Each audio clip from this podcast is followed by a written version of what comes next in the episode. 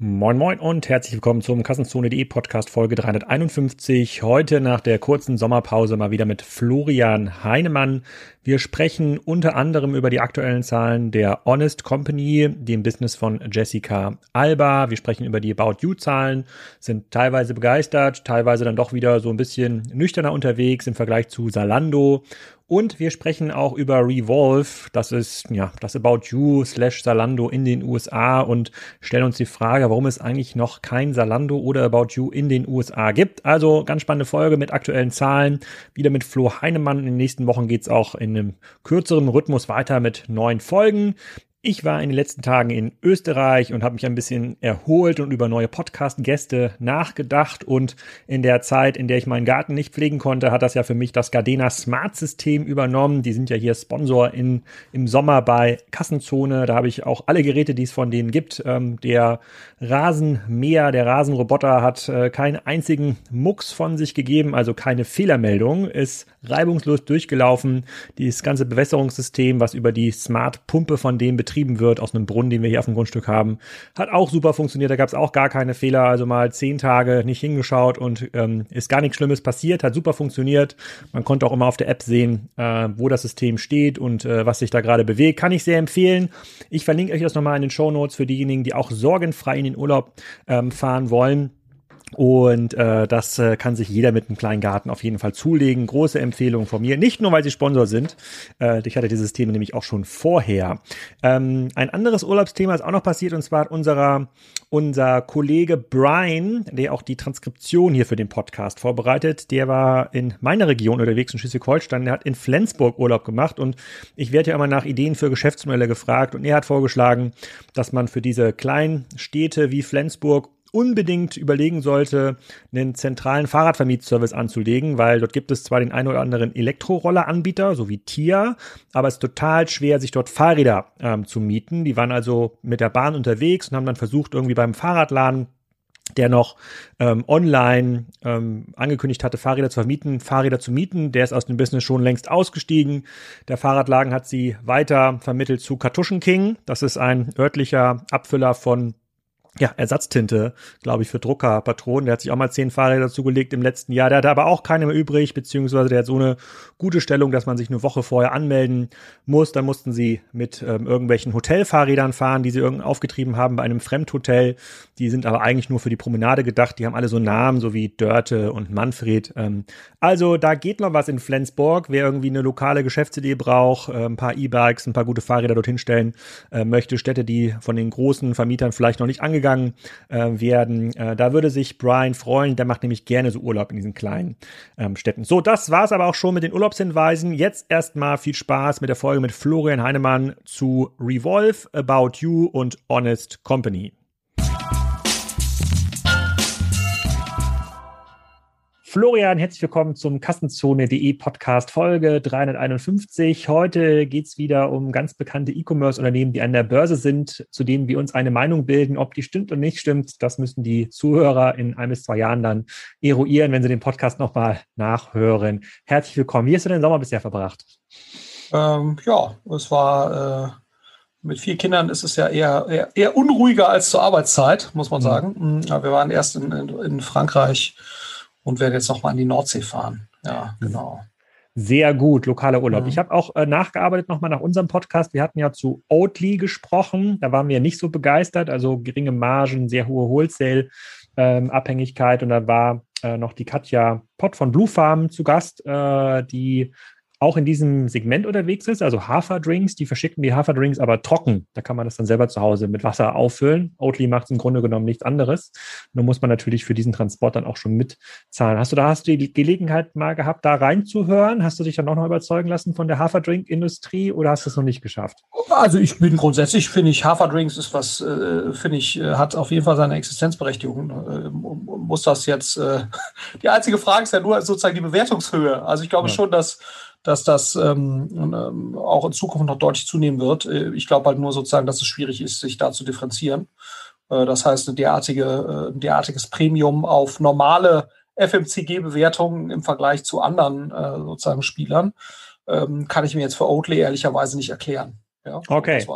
Und das war der einzige Kritikpunkt, äh, der jetzt, aber der ist ja nicht ganz unwesentlich, ne, sozusagen. Der ist sehr richtig, sehr richtig. Wir werden natürlich auch, und das, damit fangen wir heute an, wir werden natürlich auch die ähm, Quartalszahlen von Oatly so ein bisschen äh, mittracken. Das ist ja das Gute, dass wir jetzt quasi einmal im Quartal auch mal Updates geben können zu den Unternehmen, die wir uns vorher schon mal angeguckt haben. Wir fangen heute an mit Honest Company, die nach ihrem Börsengang mittlerweile jetzt auch die erste Quartalspräsentation abgeliefert haben. Da können wir mal die Zahlen reinschauen. Wir gucken uns About You an, die auch die erste Quartalspräsentation abgegeben haben nach dem Börsengang. Und wir vergleichen das mal so ein bisschen mit ähm, Evolve, die ja in den USA die Rolle von einem About You übernehmen oder übernommen haben oder von, von einem Salando. Da gehen wir nachher nochmal drauf ein. Ähm, wir geben natürlich keine Anlageempfehlung. Hier schon mal das, der Disclaimer vorab. Also wir haben viele Gäste natürlich, äh, die uns über die letzten Jahre verfolgt haben. Die sind alle Millionäre geworden. Die waren aber Milliardäre vorher. Ja? Also deswegen äh, äh, folgt nicht unseren Empfehlungen, beziehungsweise interpretiert das nicht als Empfehlung. Unter diesem Podcast steht natürlich auch der Disclaimer. Äh, macht, bildet euch eure eigene Meinung. Äh, wenn, wenn wir wirklich äh, Ahnung hätten von diesen Sachen, dann würden wir diesen Podcast hier nicht mehr aufzeichnen. So, jetzt aber mal zu, äh, ähm, zur, ersten, zur ersten Company. Honest Company. Ich fange mal kurz damit an, was wir vor zwei Folgen dazu gesagt haben oder was du dazu ähm, äh, gesagt hast. Da haben wir nämlich ja schon ähm, den IPO im, äh, im Podcast hier äh, bewertet. Und äh, da geht es ja um die Company, die Jessica Alba gegründet hat. Die machen so ja, ähm, Cremes, Windeln, so ein bisschen Beauty äh, äh, Produkte, 300 Millionen Euro Umsatz, 1,5 Milliarden ähm, Bewertung, ha hatten schon die eine oder andere Downround. Da war auch mal ein Skandal dabei vor zwei, äh, vor zwei Jahren. Also lief jetzt nicht so richtig, richtig rund. Und im Summe waren wir eigentlich unzufrieden mit dem, was wir gesehen haben, weil wir hatten erwartet, einen, äh, eine Mega-Influencer-Company zu sehen. Ja, hoher Direct-to-Consumer-Anteil, sensationelle Margen und mussten eigentlich feststellen, dass wir es da irgendwie mit so einem ja eigentlich mit einem altmodischen Unternehmen zu tun haben, was einen sehr, sehr hohen Wholesale-Anteil hat und mit sehr geringen Margen auskommen muss. Jetzt sind die Quartalszahlen raus äh, und ähm, ja, das Quartal nach dem Börsengang ist ja immer das Quartal der Wahrheit. Da lassen sich die Zahlen ja nicht mehr besonders schönen. Was ist denn passiert? Ja, also ich glaube, ähm, da, da kann man auch so ein bisschen das sehen, was wir auch schon ja, angemerkt, schrägstrich kritisiert hatten, ne, dass sozusagen der Direct-to-Consumer-Anteil relativ gering ist. Also wenn du das jetzt mal vergleichst mit dem, was wir gleich mit About You äh, auch uns anschauen werden oder, oder auch anderen ähm, stärker E-Commerce-lastigen Companies, die haben halt äh, ja alle sehr solide zweistellige äh, prozentuale Zuwachsraten gehabt. Bei, bei, denen ist es jetzt 12 Prozent, also sind von 72 Millionen ähm, Dollar im ersten Quartal 2020 auf 81 gestiegen. Das ist 12 Prozent mehr. Ähm, das ist äh, schon, äh, das zeigt natürlich so ein bisschen dass äh, die, die, die Wholesale-Lastigkeit, weil sonst hätten die da eigentlich stärker profitieren müssen im, im Corona-Jahr. Gleichzeitig ist die, die Gross Margin gesunken, ne, also von äh, 36 auf 35. Das ist jetzt erstmal wahrscheinlich äh, nicht, nicht so wild. Das deutlich wildere ist allerdings und das oder deutlich bemerkenswertere ist, dass die Marketingkosten äh, um 54 Prozent gestiegen sind. Also um ein 12-prozentiges Wachstum zu erzeugen äh, an der Topline wurde 54 Prozent mehr Marketing ausgegeben. Also die Marketingkostenquote ist von 12 Prozent äh, im letzten Quartal auf 17 Prozent gestiegen. Ne? So, mhm. das ist natürlich, äh, ähm, also wobei fairerweise die Marketingkostenquote hier so ein bisschen irreführend ist, ne, muss man, muss man sagen, ähm, weil die sich natürlich dann hauptsächlich sehr gut berechnen lässt, äh, wenn man, äh, wenn man auch wirklich äh, primär Endkonsumentenumsätze äh, reportet und hier werden ja sehr stark auch Wholesale-Umsätze reportet. Das heißt, es, äh, wenn man jetzt die Direct-to-Consumer-Marketingkostenquote sich angucken würde, dann sähe die also nochmal äh, schlechter aus. Ähm, ja, also insgesamt muss man sagen, ähm, unsere Skepsis äh, wurde hier nicht ausgeräumt, sondern wurde aus meiner Sicht eher, ähm, wurde aus meiner Sicht eher bestätigt, muss man sagen. Ja. ja.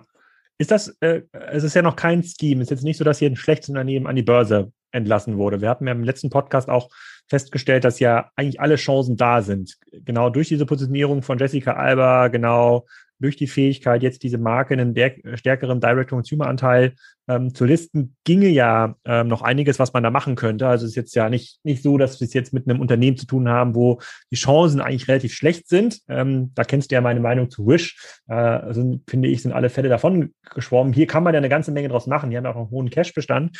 Was mich da so ein bisschen gewundert hat, ist, ähm, die haben ja, reporten ja auch die ähm, ähm Kanäle einzeln. Dann sind sie im digitalen Kanälen sind sie nur um zwei Prozent ähm, gewachsen und in den äh, sozusagen in, in den anderen Offline-Kanälen sind sie dann um irgendwie 30 Prozent äh, gewachsen. Also daher kommt quasi dieses Gesamtwachstum und digitale Kanäle heißt nicht äh, die honest.com Webseite, nur zum Teil ist das die honest.com Webseite, sondern das ist äh, zu, zum großen Teil Amazon, ähm, also Amazon.com, wo sie auch, äh, glaube ich, die Marketingkosten drunter verorten.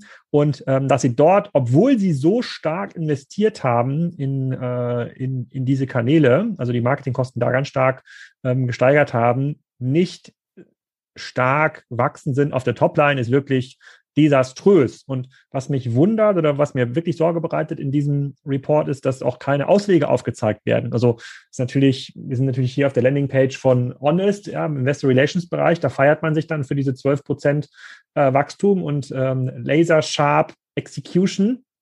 Ähm, Rückgang, äh, Rückzug aus dem Windelsegment, stärker, äh, stärker, ähm, äh, stärkerer Einstieg in das ganze Beauty- und Creme-Segment. Aber ähm, ja, da ist irgendwie nichts dabei, wo ich sagen würde, cool, jetzt da sind so zwei, drei, vier strategische Initiativen, die dann auch die immer noch recht hohe Bewertung. Wir reden ja immer noch, der Aktienkurs ist jetzt ja nicht massiv gefallen.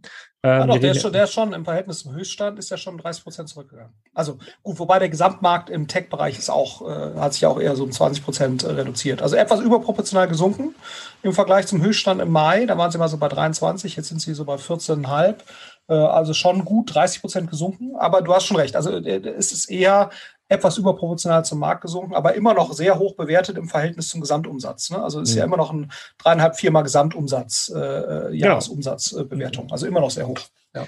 Genau, also bisher wenig Lichtblicke bei ähm, Honest. Wir bleiben mal dran, wir gucken mal, was sie im nächsten Quartal erzählen, aber ich glaube, es geht so weiter. Also, Sie haben noch einen ausreichend hohen Cashbestand. Sie können jetzt also jedes Quartal noch mal ein paar Millionen äh, ähm, raus, ähm, rausburnen für ein gesteigertes Wachstum, dass die Gross Margin nicht ähm, gestiegen ist, sondern eher gesunken ist, ja auch eher eine, sozusagen eher ein Signal dafür, dass da noch mehr im Argen liegt. Aber äh, wenn sie nicht reinkommen in den Direct-to-Consumer-Modell, wird das Thema Gross Margin auch nicht lösbar äh, ja. sein. Aber ich glaube, also, ich glaube, das ist für mich so ein bisschen das, das Thema, wo man schon denkt, oh, also wenn ich jetzt dort CEO wäre oder Board-Member oder irgendwas, also ich würde halt wahrscheinlich relativ stark drauf drängen, ähm, äh, wenn ich mir jetzt das so angucke, dann spricht das eben genau nicht für Laser Sharp Execution.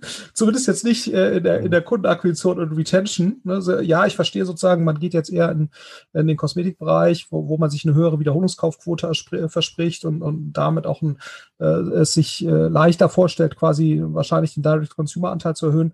Aber das, was man jetzt da gerade sieht, auch sozusagen, wie das Marketing-Spending sich auswirkt, ähm, das spricht eben nicht dafür, dass man äh, derzeit zumindest in der Lage ist oder äh, die ausreichende Fähigkeiten, Capabilities hat im Bereich Marketing, CM, Business Intelligence. Also das wäre wahrscheinlich etwas, wo ich, wenn ich da jetzt drauf gucken würde, äh, würde ich drauf drängen, mh, hier eben die entsprechenden Kompetenzen aufzubauen. Ja. ja. Ähm, ja. Da vielleicht noch eine Gegenstimme von, äh, von der Website äh, Fool.com, die machen ja auch immer so ein bisschen Aktienanalyse und das bei The Motley Fool ist auch ein spannender Podcast veröffentlicht worden mit der Transkription. Und äh, da wurde auch die Frage gestellt, hey, ist es eigentlich schlau, 1000 Dollar in Honest Company zu investieren und der Gesprächspartner dort hat, äh, hat gesagt, ähm, als, ähm, ähm, als Antwort ähm, auf den Anreiz, hey, der Börsenkurs ist gefallen, da ist doch was im Argen, sagt er, da würde ich mir keine so großen äh, Sorgen, Sorgen machen. Der Markt, in dem ähm, die Honest Company ähm, agiert, ist sehr, sehr groß. Äh, wir sehen eine Total Addressable Market Opportunity von, äh, ähm, von 130 Milliarden. Alleine dieser Clean Natural Market, also die Kategorien, in denen ähm, Honest äh, präsent ist, sind 17 äh, Milliarden. Und wenn Sie da Ihre Relationship mit Target und Co. ausbauen, ähm, dann werden Sie da von diesem Umsatz noch ganz, ganz, ganz viel ähm, abgreifen. Hm.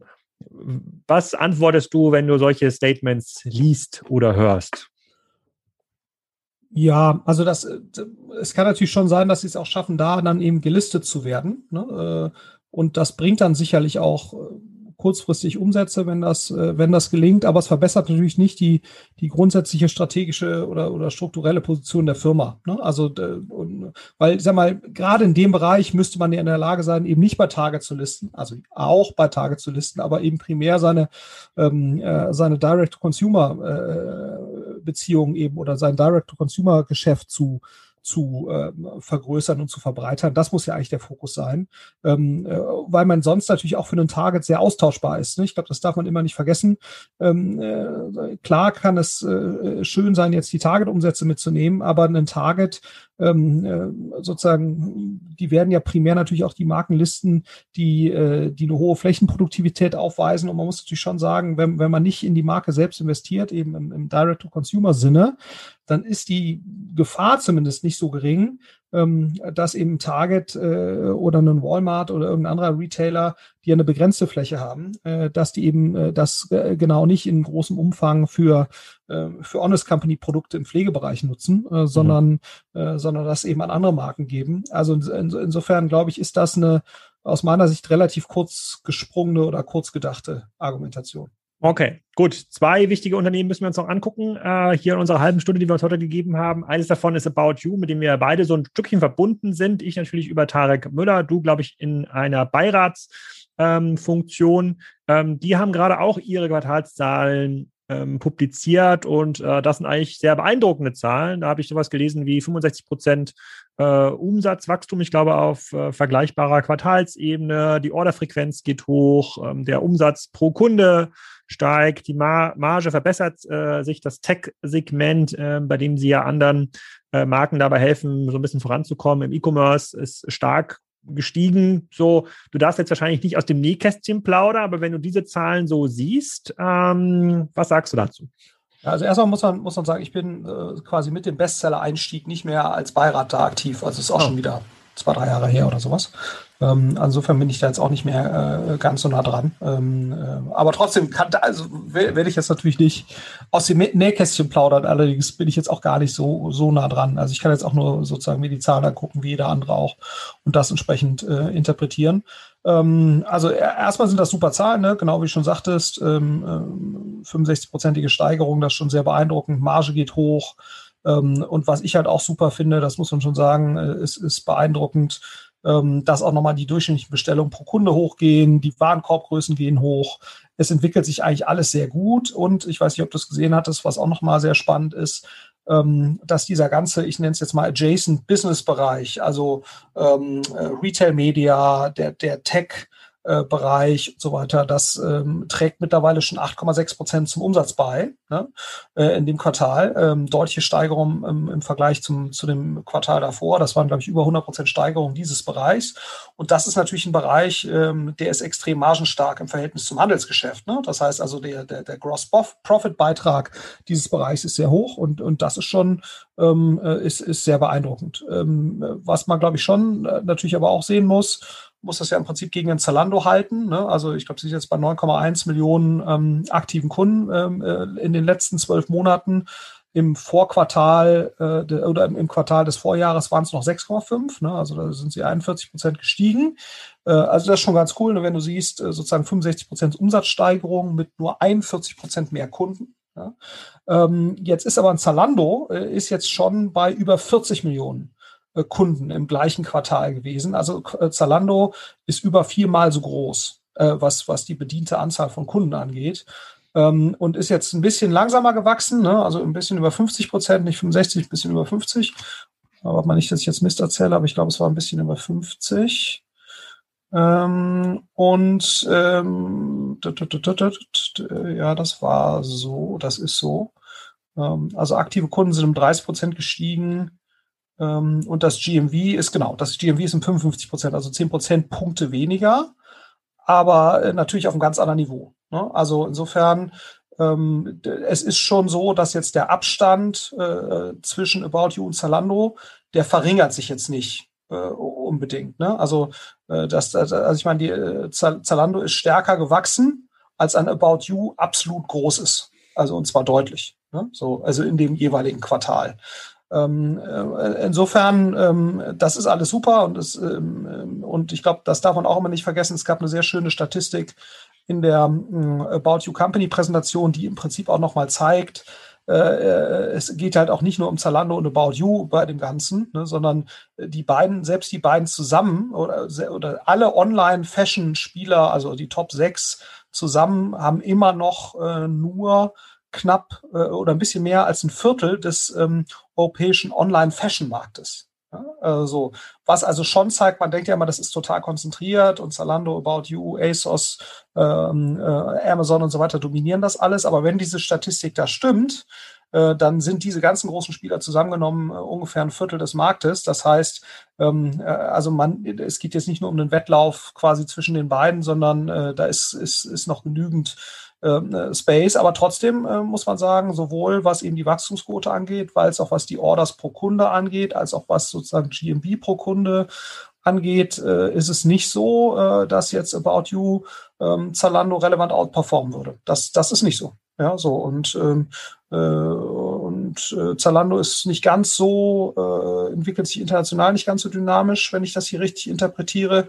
Ähm, also das ist, äh, das ist schon so. Ähm, aber insgesamt, wie gesagt, also Zalando hält sich da, äh, hält da About You sehr gut auf Abstand. Ja. Hm, ich hatte, ich hatte gesehen, der, der Pip Glockner hatte auch darüber getweetet über die Zahlen und hat sich da quasi eine, eine kleine Diskussion mit Udo Kieslich, dem E-Food-Stammgast oder Fudo, wie wir ihn hier nennen, bei Kassenzone, ähm, verwickelt. Und dann ähm, hat er auch ausgerechnet, was jetzt die durchschnittliche Bestellung, ähm, ich glaube, auf Jahresebene, nicht auf Quartalsebene eines Salando versus ähm, About You-Kunden ist. Und da war der Salando-Kunde hat doch schon mal 30 bis 40 Prozent öfter bestellt als der About You-Kunde.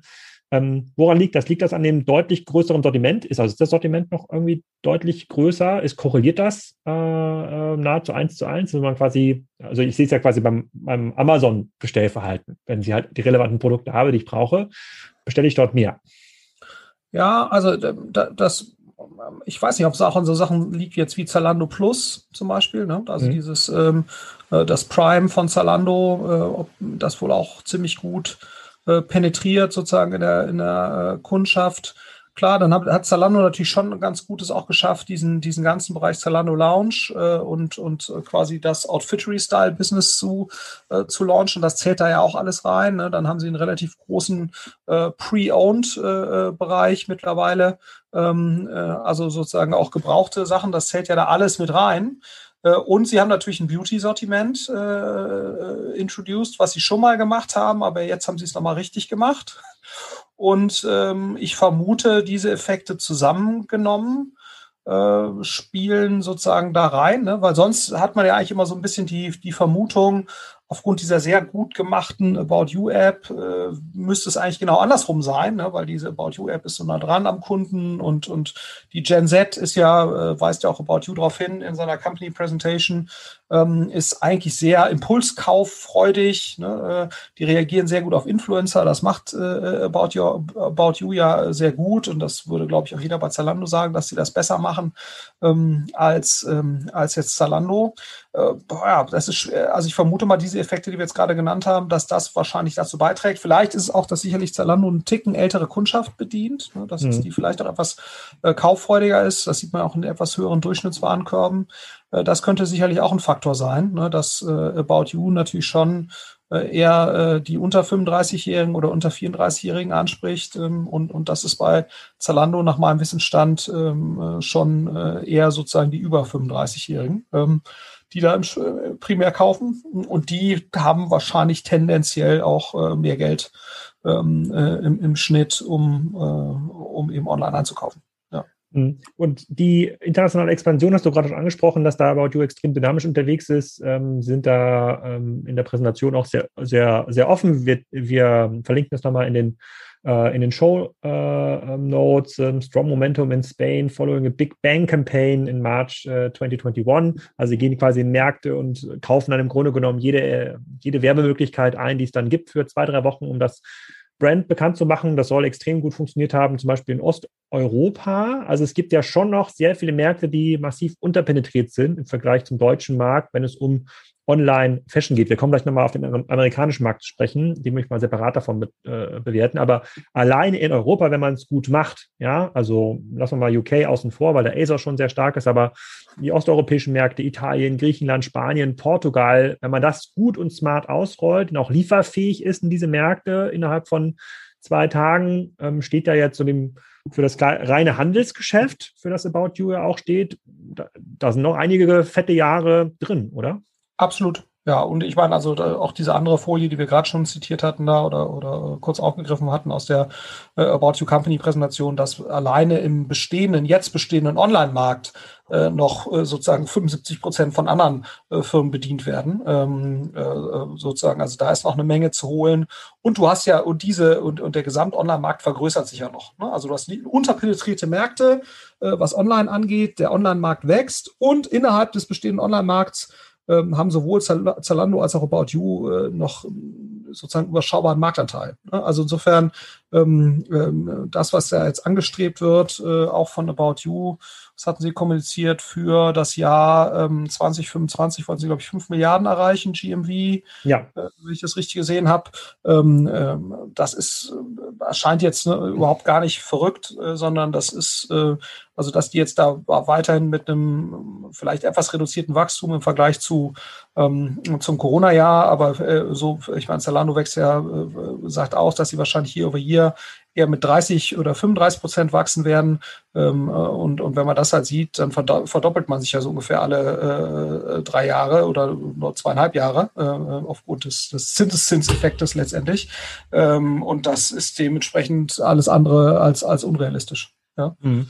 Wie wichtig ist denn, um da nochmal mit About You auch nochmal abzuschließen, wie wichtig ist, sind denn diese hippen, innovativen Ideen? Also, du hast gerade schon genannt, die App, die ja eine der ersten Apps war im Markt, die zumindest halbwegs ein personalisiertes Erlebnis äh, erlaubt ist.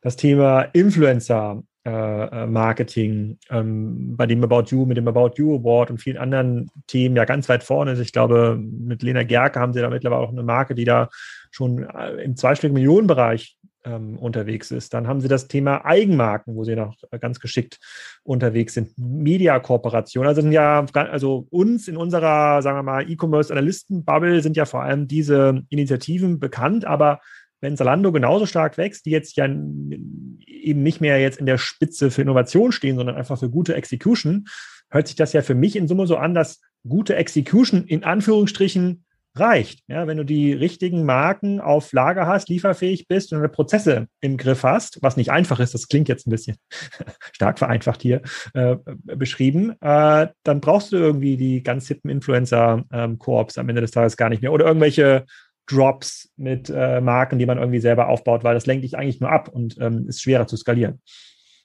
Ja, ist ein, ist ein, ist ein fairer Punkt. Äh, zumal, ich meine, man könnte ja meinen, dass jetzt sozusagen, also dass eben sozusagen dieses Innovative, ähm, dass das ja eigentlich Auswirkungen haben müsste auf eine Marketingkostenquote, ne? also ja. im positiven Sinne. Das wäre ja sozusagen die, die, äh, da müsste sich das ja eigentlich ausdrücken, ne? weil man sagt, ich habe jetzt viele Influencer und ich habe viel organischen Traffic und ich habe viel Content, äh, wo die Leute so kommen. Und das ist ja auch etwas, was About mal recht stark propagiert, ne? die, die Google und Facebook jetzt nicht Unabhängigkeit, aber schon sozusagen da eine gewisse ähm, äh, Resilienz im Marketingmix im Verhältnis zu anderen mhm. E-Commerce-Spielern, die ja dann doch häufig ein sehr hoch Google und oder Facebook, äh, also mit Facebook meine ich jetzt nicht nur Facebook, sondern das ganze Facebook-Universum inklusive Instagram und so weiter, dass sie das eben äh, recht gut, ähm, da, dass das eben da nicht so ist ähm, und ähm, und das kann man jetzt zumindest mal nicht sehen. Ja, also dass da sie, also wenn du jetzt anguckst, die Marketingkosten äh, Quote äh, vom Umsatz ist jetzt bei einem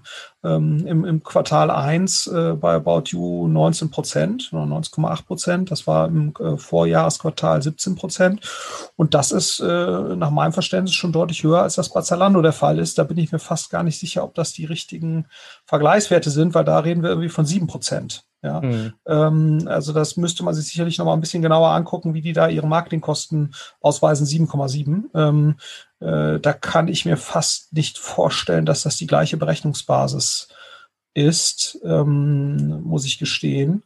Ähm, deswegen, das müsste man sich sicherlich noch mal ein bisschen genauer angucken. Aber wie, wie dem auch sei, Ähm, äh, ich glaube, die, die Grundsatzaussage lässt sich, lässt sich festhalten, dass zumindest mal dieses vermeintlich innovative oder das klar äh, sozusagen jetzt von, von den Aktivitäten und vom Storytelling und so weiter innovativere von About You lässt sich darin zumindest nicht ähm, ablesen. Ne? Und man muss natürlich sagen, was auch beeindruckend ist, dass Zalando trotz dieses ja, sehr starken Wachstums äh, für das gesamte Jahr oder für fürs Quartal 1 äh, jetzt eine 4,2-prozentige EBIT-Marge äh, auch erzielt hat. Ja, ähm, auf ähm, Gesamtcompany. Äh, genau, 3,5 Prozent auf Gesamtcompany-Ebene. Genau. Mhm. Ähm, gut, jetzt ist natürlich ähm, äh, Zalando, wie gesagt, eine andere Größenordnung, als das About You äh, ist ne, und, und, und äh, wächst ein bisschen weniger dynamisch. Und aber klar, also die sind sicherlich einfach ein paar Jahre weiter jetzt in ihrer Entwicklung. Und das erleichtert natürlich auch das. Und auch bei About You verbessern sich auch die, die ähm, also ist noch negatives EBIT, aber es, ist, es wird strukturell alles besser. Also anders als bei der Honest Company äh, wird da alles besser, ne? äh, sozusagen von Jahr zu Jahr oder von Quartal zu Quartal. Ähm, insofern, das entwickelt sich auch alles in die richtige Richtung. Aber Stand heute eben ist Zalando äh, für einen E-Commercer, der so stark wächst, äh, echt schon auch sehr ordentlich profitabel. Also Jeff Bezos würde wahrscheinlich sagen, die äh, machen viel zu viel äh, EBIT. Ja, das muss äh, dringend äh, reinvestiert ja. werden. Ja, das, das, muss, das, können wir, das können wir gar nicht oft genug sagen, weil es gibt ja immer noch, ich würde sagen, der überwiegende Teil des stationären Handels glaubt ja immer noch, dass Zalando kein Geld verdient und Geld verbrennt. Deswegen müssen wir das jetzt hier allein aus edukativen Gründen schon in jedem Podcast wiederholen, dass es Online-Geschäftsmodelle gibt, die Geld verdienen, bei denen Mitarbeitern auch fair bezahlt werden. Und äh, insofern, ähm, also sehr beeindruckende Zahlen von About You. Ähm, umso beeindruckender die Performance von Salando, die da auf viel höherem Niveau mitgehen ähm, können. Und wirklich erstaunlich, dass die ja, innovativen ähm, Themen, die wir natürlich auch bei Exciting Commerce äh, viel darüber gelesen haben, ich bei Kassenzone natürlich auch viel darüber berichtet haben, dass das sicherlich ein, äh, sicherlich ein Treiber ist, aber der ganz zentrale Treiber ist einfach nur, in Anführungsstrichen, gute Execution. Ja, die Webseite muss funktionieren, die richtige Ware muss da sein, die Preise müssen äh, gut funktionieren und ähm, es ist quasi kein, äh, es ist kein, es ist keine Magic äh, bisher. Aber vielleicht äh, sehen wir natürlich noch starke Eigenmarken aus dieser ganzen Influencer-Bubble in den nächsten Jahren, die dann noch ganz groß werden äh, und dann nochmal erheblich ähm, zu dem zum äh, zum, EBIT, zum EBIT beitragen, genauso wie der äh, wie das Tech Thema, was ja von Sebastian Betz insbesondere getrieben äh, wird, bei dem dann Händler äh, wie zum Beispiel Marco Polo oder Depot, äh, die bekommen dann eine E-Commerce-Infrastruktur, die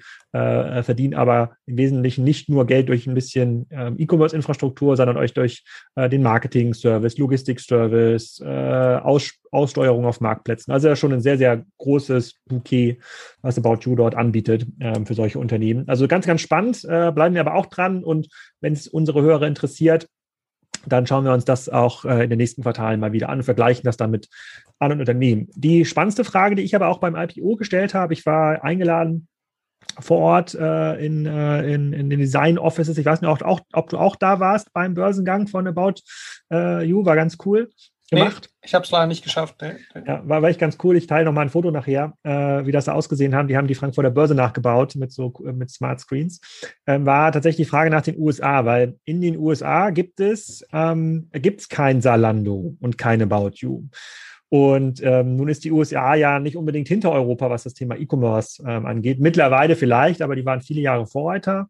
Und da war meine, meine Frage, warum ist das eigentlich so? Und äh, immer wenn man sich diese Frage stellt, ähm, kommt so ein Unternehmen, was dort genannt wird. Das ist nämlich ähm, äh, Revolve, ähm, die auch seit äh, einiger Zeit an der Börse sind und dort, teil, ich glaube, sogar höher bewertet sind. Ich glaube, mittlerweile fast 5 Milliarden Dollar Market Cap als About You bei niedrigeren Umsätzen. Die gibt es schon ziemlich lange, ist aber, und da korrigiere mich, wenn ich da falsch liege, ist aber auch ein Fashion-Online-Händler, also haben Eigenmarkenanteil im Bereich 20, 30 Prozent im Wesentlichen aber getrieben durch Fremdmarken. Die haben auch noch eine, äh, eine zweite Domain, also eine zweite Website, unter der sie höherwertige Produkte äh, ähm, äh, verkaufen. Die heißt ähm, Forward. Könnte man sagen, das ist jetzt quasi der Mai Theresa-artige Arm äh, sozusagen des Online-Fashion-Handels von äh, Revolve. Ähm, äh, und ja, die gehen ziemlich ab an der Börse. Weißt, weißt du warum? Nee, also ich hatte mir das dann auch äh, auf, äh, das gab ja bei Jochen Krisch da äh, vor kurzem einen Artikel und dann hatte ich das auch gesehen und dann hast du es ja nochmal zugerufen. Und ich versuche es ehrlicherweise auch zu verstehen. Also nur um das auch mal so ein bisschen vielleicht plastischer zu machen. Also so ein Zalando wird jetzt mit unter dreimal Umsatz äh, bewertet ne, äh, an, der, an der Börse äh, auf, auf Jahresbasis. Also wenn man jetzt mal die Guidance für 2021 nimmt, ähm, dann kann man Zalando gerade für unter dreimal Umsatz kaufen, wo man sagt, ja, okay, das ist jetzt irgendwie, äh, denkt man im Vergleich zu zu Plus, ist das, ist das äh, sehr hoch, ne? so, äh, also zu Plus wird da nicht, aber äh, die, die Revolve-Kollegen, ne, äh, äh, die machen im Quartal, wenn ich das jetzt hier richtig rechne, weniger als ein Drittel Umsatz von ähm, äh, von About You. Ne? Also wir machen ähm, im Quartal 1 haben die 180 Millionen Dollar Umsatz gemacht äh, und äh, oder, oder ungefähr ein Drittel äh, des Umsatzes von About You. About You liegt so bei 420, 30 äh, wenn ich das richtig in Erinnerung habe, aber Euro, das heißt also, die liegen so, was ich bei äh, äh durch 2,5 irgendwas, sind aber höher bewertet. Und wachsen aber auch nur 22 Prozent year over year. Äh, also was ein guter Wert ist, ne, brauchen wir nicht drüber zu reden, aber jetzt natürlich auch im Corona-Jahr denkst du so, hm, die haben eine relativ hohe Gross Margin, also sowohl Zalando als auch About You äh, liegen beide so um die 40 Prozent, äh, äh, knapp, äh, knapp 40. Die sind äh, jetzt hier so bei 54. Ne? Das mhm. haben sich da auch enorm gesteigert, irgendwie 5,5 Prozent. Ähm, äh, aber ich konnte jetzt auch ehrlicherweise nicht erkennen, äh, ich hatte auch schon mal geguckt, ist das vielleicht ein Meme-Stock oder so? vielleicht ja, also sind extrem profitabel, ne? das muss man fairerweise sagen. Genau, also, da, was haben sie ja. verdient hier im letzten Jahr bei 2020? 580 Millionen Umsatz. 60 äh, Millionen, also quasi 10 Prozent äh, ähm, äh, EBIT. So, wenn man da jetzt, ja. das ist sozusagen, ist immer noch, also es ist immer noch ähm, EBIT mal ähm, 100. Das ist so ja. Kursgewinnverhältnis, glaube ich, heißt das quasi in der alten Welt ja. des Börsenhandels. Das ist ja ein, ein Wert, den gibt es ja heute gar nicht mehr, wo alles adjusted wird. Aber, aber äh, das ist natürlich trotzdem eine, eine, stolze Bewertung, die dort aufgerufen wird. Vielleicht nicht 100, ja. vielleicht Faktor 80, würde ich mal sagen. Ja, genau. Aber es ist, äh, es ist sozusagen, und auch die Anzahl der aktiven Kunden äh, bewegt sich, also ist sogar ein Stück weit gesunken. Ähm, Orders sind ein bisschen gestiegen, aber ja, also es ist, es ist erstaunlich, warum so eine Firma so hoch bewertet wird. Ja, also das ist, äh, ich kann es mir, ich kann es, also im Verhältnis jetzt, ne, da, da, also ähm, einzige Einschätzung, ja, die sind ein bisschen, also sind profitabler natürlich als Zalando, äh, wachsen aber natürlich auch deutlich weniger stark. Also ich vermute mal, wenn jetzt Zalando äh, diese Art von Wachstum hier zeigen würde, dann wären die wahrscheinlich auch bei 7, 8 Prozent ähm, ähm, EBIT-Profitabilität äh, und entscheiden sich halt bewusst für ein etwas höheres Wachstum.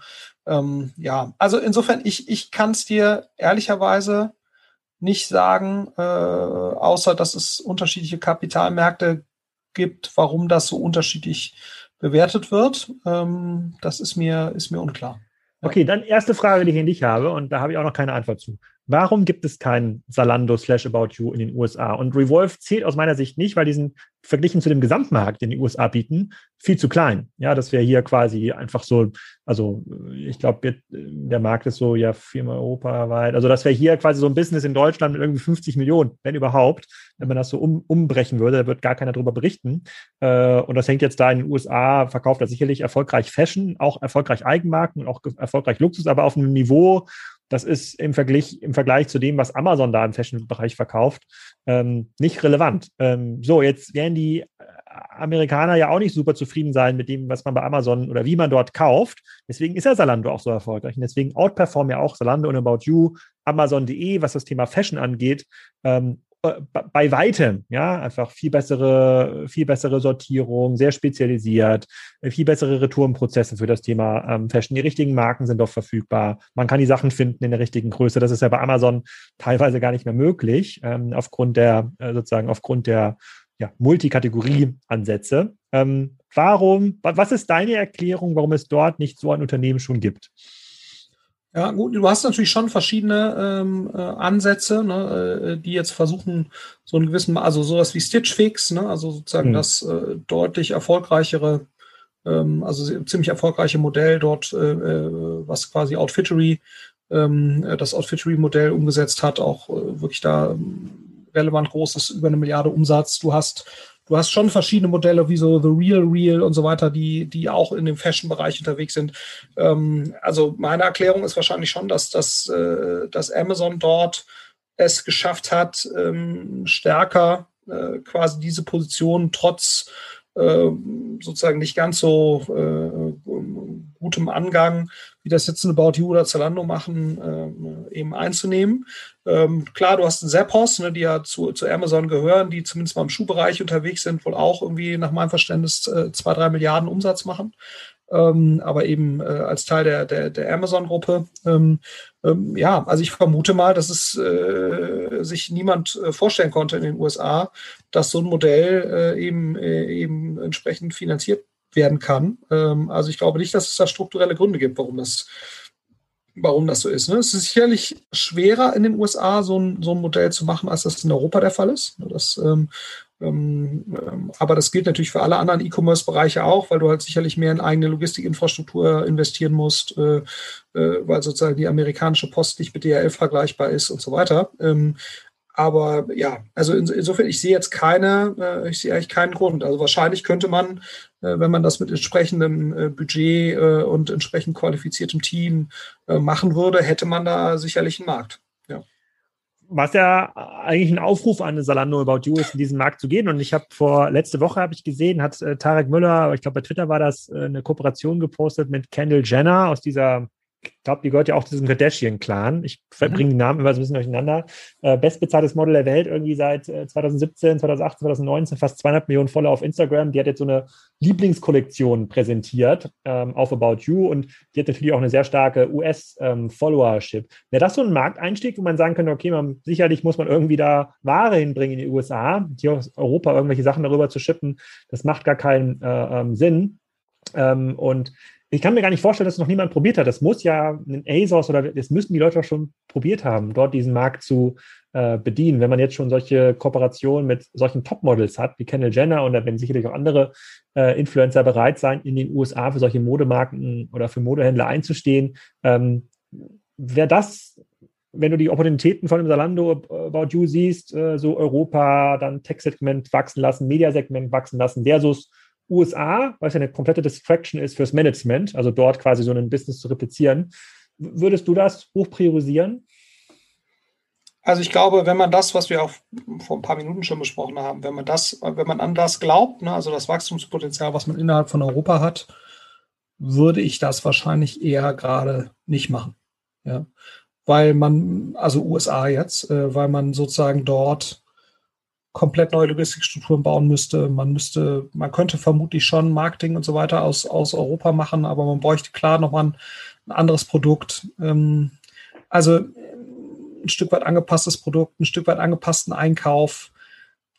Das ist schon, ja, also die, die Synergien halten sich da wahrscheinlich in Grenzen.